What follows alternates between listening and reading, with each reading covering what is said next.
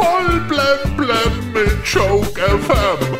Dein täglicher Comedy News Kick. Heute im Studio. Ah, jetzt passen wir auf mit Heiner Knallinger. Wir feiern heute den Tag der Macht des Lächelns. Ja, ein Lächeln kann viel bewirken. Aber wenn's noch so zahllos daherkommt.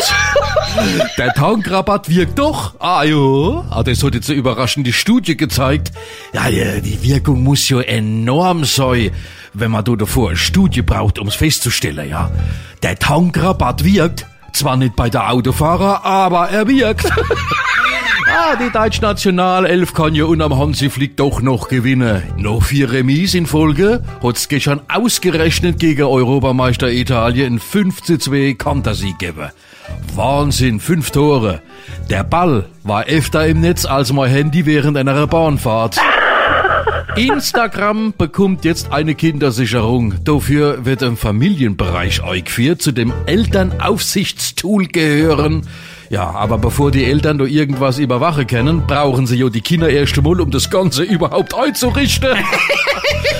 Ja, Sylt ist die teuerste Ferienregion bei der Wohnungspreise. Ja, ja, es ist da ja. Ja, da davor ist es aber bei den Besichtigungsterminen nicht so voll. Heute startet die Bachelorette. Ach ja, die Bachelorette.